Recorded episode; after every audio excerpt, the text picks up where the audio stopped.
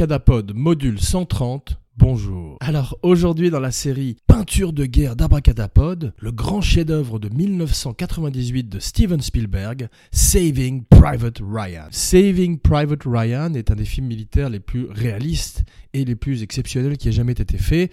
Euh, Abracadapod a eu envie aujourd'hui de lui rendre hommage dans la série War Face, War Paint, où nous avons déjà célébré le talent de Stanley Kubrick avec Full Metal Jacket et celui de Francis Ford Coppola avec Apocalypse Now, ainsi que d'autres films de guerre que je vous invite à revisiter sur Abracadapod, un podcast sur la magie du cinéma, aujourd'hui avec un son bien meilleur que d'habitude, avec Audacity, avec euh, du montage, du mixage, une production quasi hollywoodienne pour un nouvel Abracadapod, pour une, nouvelle ère euh, à l'approche de 2018. Donc merci euh, de votre fidélité.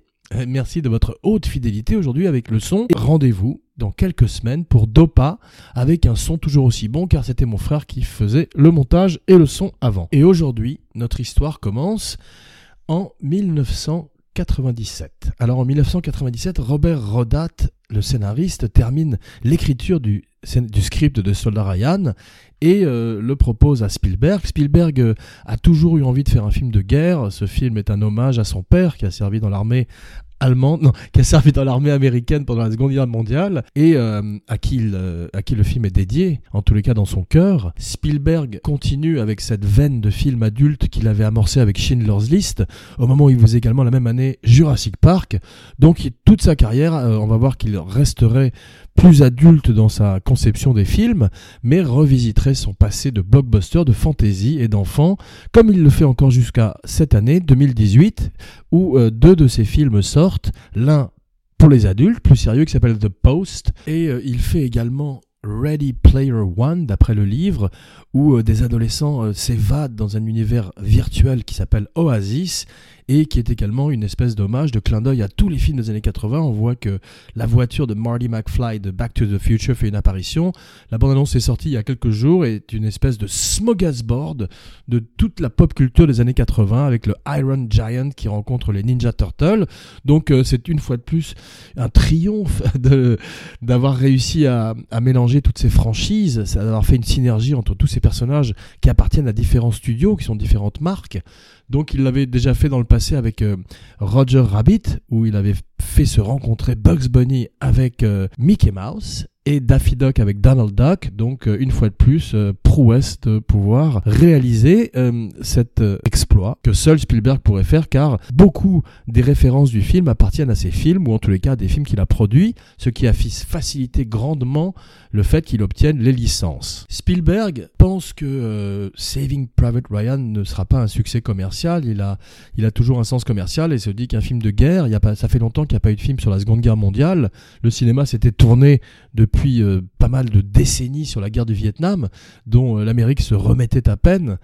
Et euh, tout d'un coup, Spielberg veut se pencher sur le l'événement définitif, le tournant le plus important selon lui du XXe siècle, qui est la Seconde Guerre mondiale, et en particulier le débarquement en Normandie, dont on va voir qu'il euh, retrace euh, le déroulement de façon extraordinairement réaliste. Alors son film est un étrange film euh, à l'arrivée, puisque c'est un, un chef-d'œuvre, certes, mais euh, il a également des défauts. L'un qui n'est pas des moindres, c'est d'avoir euh, encadré son livre par un prologue et un épilogue particulièrement patriotique et un petit peu over the top, qui était peut-être pas utile pour faire de son film le grand film qu'il est. S'il était simplement resté en 1944 et n'avait pas remis son film en 1998 avec ce vieil homme qui se penche sur les tombes des soldats américains morts au combat, le film aurait eu un côté plus, anti, plus antimilitariste, plus kubrickien. Et c'est là l'essence du problème du film, c'est qu'il est un petit peu entre deux eaux. Euh, Spielberg a voulu euh, faire passer un message antimilitariste en montrant le film le plus violent de l'histoire du cinéma, euh, d'un gore inouï, quasiment un snuff movie avec ces soldats qui meurent sur la plage, qui cherchent leurs membres et qui sont amputés par les rafales de, de tirs allemands. Et en même temps, il veut raconter une histoire patriotique et faire une espèce de message à la John Wayne où tout d'un coup euh, tout ça valait la peine, s'éloigner des sentiers de la gloire pour se rapprocher vers un cinéma hollywoodien plus classique, plus traditionnel, avec un happy ending, bien que, spoiler alert pour 1998, euh, la plupart des protagonistes de Saving Ryan meurent avant la fin, un petit peu comme une tradition de films de guerre et parfois aussi de films d'horreur comme dans La Nuit des Morts Vivants où tous les protagonistes meurent. Abracadapod, un podcast qui spoil deux films en même temps. Un tien vaut mieux que deux, tu spoileras. Abracadapod et Foubar. Foubar, fucked up beyond all recognition, une expression inventée pendant la Seconde Guerre mondiale qui euh, montre à quel point le chaos régnait, un chaos qu'on voit dans les images de Steven Spielberg. Alors, 12 millions de dollars, 4 semaines de tournage, Omaha Beach est euh, fait en Irlande. Euh, Spielberg étudie avec Janusz Kaminski, son très grand chef opérateur depuis quelques années et pour encore quelques années à venir, avec une culmination avec Munich, un autre film adulte de la carrière de Spielberg. Ils étudient euh, ensemble toutes ces photos, euh, toutes ces images d'archives désaturées. C'est euh, la raison pour laquelle ils décident de faire un film dont qu'on appelle, dont le procédé en anglais est appelé bypass, bleach bypass avec lequel on délave progressivement l'image euh, à travers différents bains chimiques et euh, pour lui donner ce côté newsreel, ce côté image de guerre classique que Spielberg et Kaminski désirent répliquer pour le look de leur film. D'ailleurs, euh, quand ils passent à la télévision, en général, les chaînes montent la saturation des couleurs puisqu'elles les trouvent trop délavées, alors que c'est au départ la volonté de Spielberg, un courage de jouer comme ça avec ces images et les produits chimiques que n'aurait pas un film et un metteur en scène de moindre envergure. Ce film est le dernier à avoir été monté euh, de façon traditionnelle, sans euh, l'aide des ordinateurs, et le dernier à avoir gagné l'Oscar pour le montage d'un film traditionnel. Il est également tourné en film, euh, à la manière de Nolan. Spielberg est un, grand défenseur du film, comme Scorsese également, bien que parfois il lui fait des, des infidélités. Pardon. Le film a également un côté un peu choppy, puisque euh, Kaminski s'est amusé à jouer avec euh, l'image, mais également avec euh, le mouvement et avec la rapidité de l'image, ce qui donne un côté très très réaliste et ce qui fait que Spielberg arrive et atteint son but qui est de mettre le spectateur dans la peau des soldats de la Seconde Guerre mondiale qui, tout d'un coup, doivent prendre d'assaut une dune, descendre d'un bateau après avoir eu un mal de mer, voir leurs camarades s'effondrer euh, devant eux avec des balles dans la tête, et tout d'un coup euh, partir en nageant vers la côte. On voit que Dunkerque, le très grand film de Christopher Nolan, que Nolan a étudié euh, le film de Spielberg avant de faire son film, Tarantino, dont Saving Private Ryan est un de ses films préférés, l'a étudié également avant Inglorious Bastards, on voit d'ailleurs les influences, et euh, Dunkerque, à la manière de Full Metal Jacket, décide de casser les structures narratives du scénario, et en particulier du film de guerre, bien que euh, il garde quand même un côté très émotionnel, que n'ont pas des films comme Zodiac, qui ont également une structure narrative éclatée et différente de la structure traditionnelle, qui offre euh, à Dunkerque cette originalité, cette montée en puissance et euh, ces trois vignettes sur terre, sur mer et dans les airs, une semaine, une heure et une journée de la guerre. Euh, les deux points communs des films sont qu'ils L'un est un film américain, l'autre est un film anglais. Euh, il ne montre pas l'effort français ni d'aucun des autres soldats impliqués. Il se focalise sur les Américains pour Ryan et sur les Anglais pour Dunkerque, mais sont néanmoins deux des très grands films de l'histoire du cinéma. Donc après Ryan, il aura fallu attendre Dunkerque pour qu'un réalisateur relève le gant que Spielberg avait jeté au visage du cinéma mondial. Une espèce de camouflé qui atteint son sommet avec cette scène sur la plage que Spielberg n'a pas storyboardé. Alors, on va parler beaucoup de Spielberg, mais on va parler beaucoup aussi de Kubrick aujourd'hui, les metteurs en scène préférés d'Abracadapod avec Scorsese, Fritz Lang et bien d'autres. Spielberg était un petit peu méprisé par Kubrick pour euh, son utilisation euh, excessive des storyboards, Kubrick préférait une improvisation ou en tous les cas une liberté plus grande sur le plateau, arriver, sentir, prendre la terre entre ses doigts, tel un paysan et voir où mettre sa caméra. Eh bien, euh, Fincher, d'ailleurs il y a une anecdote sur Fincher qui est une espèce de Kubrick moderne, où il a étudié les lieux du crime d'un des meurtres du Zodiac et après avoir étudié la qualité de la terre, regardé différents points de vue, il a découvert qu'en fait le lieu du crime était à un autre endroit. Donc euh, Fincher, ce serait un serial killer très très euh, efficace. Kubrick avait euh, un peu de mépris pour Spielberg parce que Kubrick pensait qu'il fallait donc ne pas utiliser de storyboard et pour une fois tout d'un coup Spielberg arrive sur le plateau de Soldat Ryan, en particulier pour cette scène de débarquement, et décide de ne pas storyboarder les séquences. Il avec les soldats, il filme la plupart des séquences, c'est un très grand caméraman, et euh, filme certaines des séquences à la main. Il remonte la plage avec les soldats, et euh, petit à petit nous présente la plupart des protagonistes du film, nous mettant en direct aux premières loges de la Seconde Guerre mondiale. Il a euh, des milliers de figurants, il tourne en Irlande, il bénéficie de l'appui de l'armée irlandaise, il utilise des groupes qui font également des recréations de guerre, donc euh, ils ont une expérience, et également les figurants qui ont participé à Braveheart, tourné quelques années auparavant par Mel Gibson dans la même, sur la même plage, dans la même région, et euh, qui ont donc l'expérience du combat. Mel Gibson, qui au départ était préconisé pour le rôle du colonel Miller, et euh, ainsi qu'Harrison Ford, mais euh, Spielberg finirait par choisir Tom Hanks pour ses qualités d'homme de tous les jours, the everyday man comme on dit, et qui rappelle un petit peu un Jimmy Stewart, un James Stewart moderne, qui est un des plus grands acteurs américains de tous les temps, qui amène son humanité au personnage d'un chef militaire qui doit emmener ses hommes dans une mission dérisoire, une mission futile pour chercher un jeune homme, car euh, ses trois frères sont morts au front, donc pour euh, le ramener à sa mère, une mission que quasiment tous les autres soldats de son bataillon refusent d'accomplir, mais finissent par euh, donner leur vie pour le soldat Ryan. Spoiler alerte, il est joué par Matt Damon. Alors, c'est le seul que Spielberg n'a pas envoyé en bootcamp. le bootcamp, c'est un, lieu où les acteurs du film sont allés s'entraîner à la manière de soldats sous euh, la coupe de Dale Dye, qui est une espèce de Lee R. Ermey, le soldat instructeur de Full Metal Jacket. Cette fois-ci, c'est Dale Dye qui a déjà travaillé avec Tom Hanks sur Forrest Gump pour les scènes de Vietnam, qui apparaît souvent dans les films sur lesquels il est conseillé, car il est euh, vrai, à la manière d'Ali Marvin.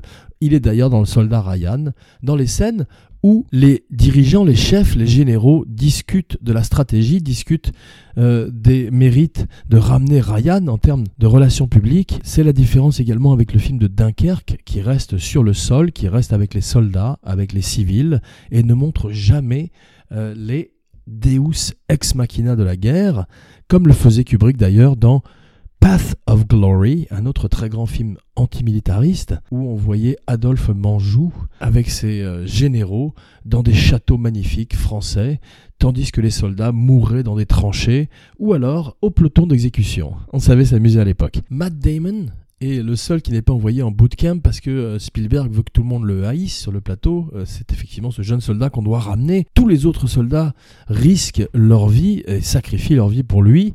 Eh bien, il veut un jeune homme qui soit euh, le représentant américain moyen, normal, et il choisit Matt Damon qui vient euh, simplement de faire Good Will Hunting et un autre film, je crois, euh, avec Meg Ryan, un autre film de guerre, et qui démarre avec ce film une, une très grande carrière. L'année suivante, il ferait The Talented Mr. Ripley, un très grand film qu'Abracadapod vous recommande aujourd'hui. Tom Hanks est un merveilleux acteur, il faut le voir dans Road to Perdition. Effectivement, à la manière d'un Spielberg, il a commencé sa carrière euh, d'une certaine couleur et euh, a grandi avec ses rôles.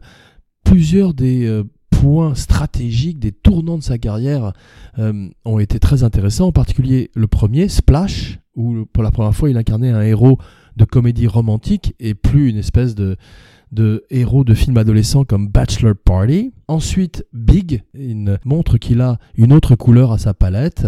Il joue euh, un enfant prisonnier dans le corps d'un homme et euh, est extraordinaire. Gros succès au box-office.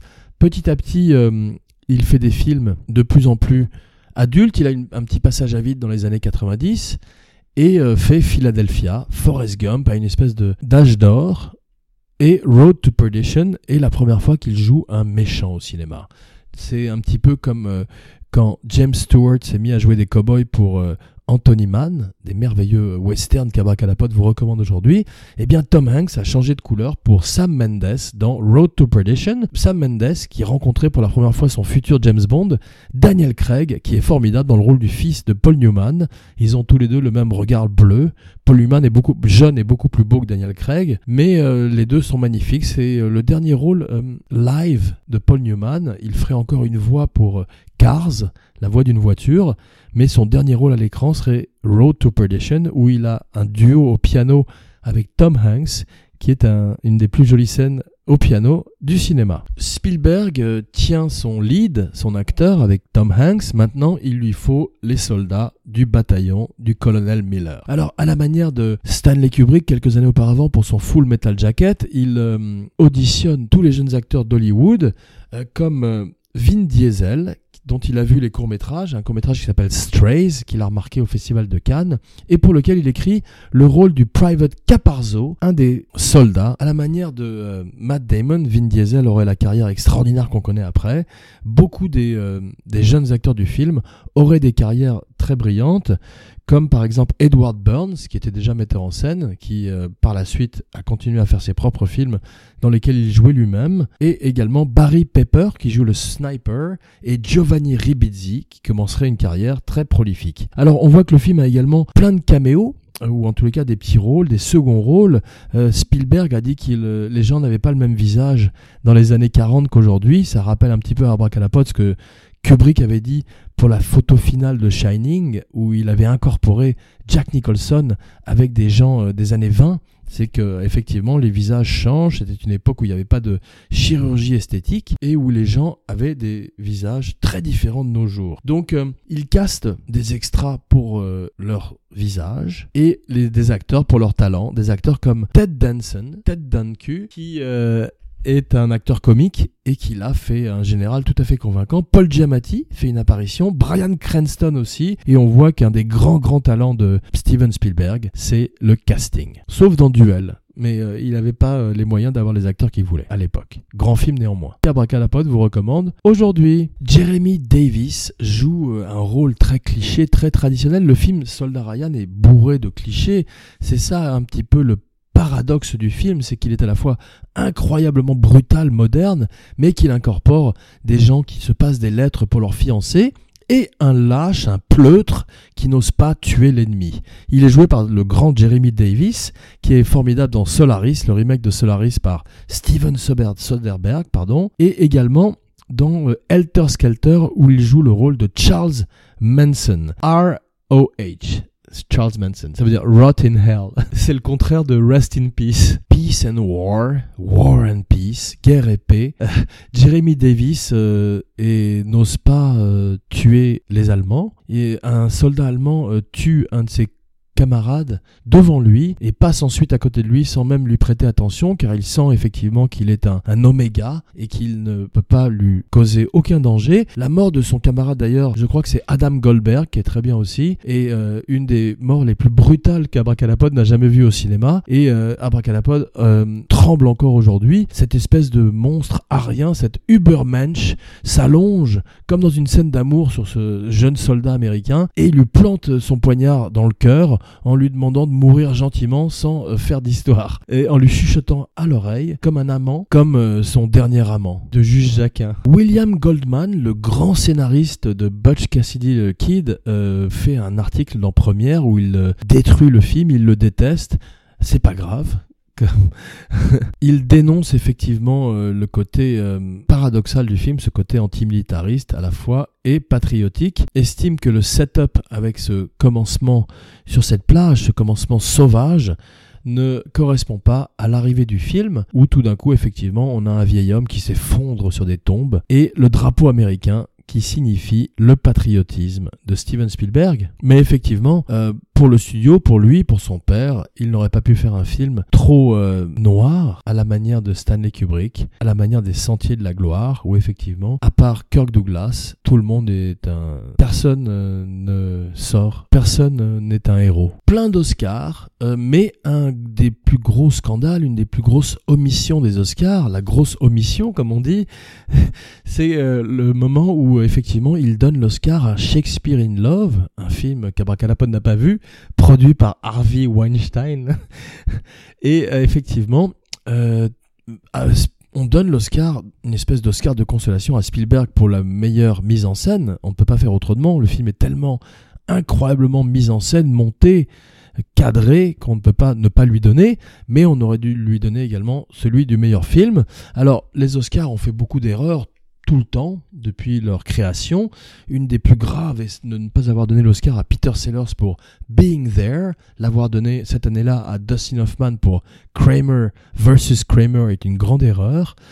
Cabracadapod, un podcast sur la magie du cinéma, ne cessera de décrier. Le film est euh, tellement réaliste, Saving Private Ryan, que euh, une hotline, une ligne spéciale est créée, un numéro 800, comme on dit en Amérique, est créé pour euh, les vétérans de la guerre qui vont voir le film, qui sont encore vivants à l'époque, et euh, qui tout d'un coup sont obligés de sortir après les 20 premières minutes, bouleversés, pour récupérer dans le hall du cinéma un numéro est créé pour eux, pour tous ces gens qui sont victimes du post-traumatic syndrome qu'on appelait en d'autres temps le shell shock. Le film est inspirée d'une histoire réelle, l'histoire des frères Sullivan, dont un des généraux parle à un moment. Elle est également inspirée des frères Nilan, mais euh, il est probable qu'on n'aurait jamais envoyé néanmoins un platoon pour aller rechercher un jeune homme, en particulier risquant la vie de une douzaine d'autres jeunes hommes. Tom Sizemore. Tom Sizemore euh, est un grand acteur, il est dans Heat, il est dans plein de formidables films, et malheureusement, c'est également un grand addict de l'histoire du cinéma. Il a jeté sa carrière dans les toilettes et euh, Spielberg lui a demandé chaque jour de faire un test anti-drogue. Si jamais il découvrait euh, de la drogue dans son sang ou ses urines pendant le tournage, il re-shooterait toutes ces scènes, même au dernier du tournage et euh, Tom Sizemore reste sur le wagon pendant toute la durée du film.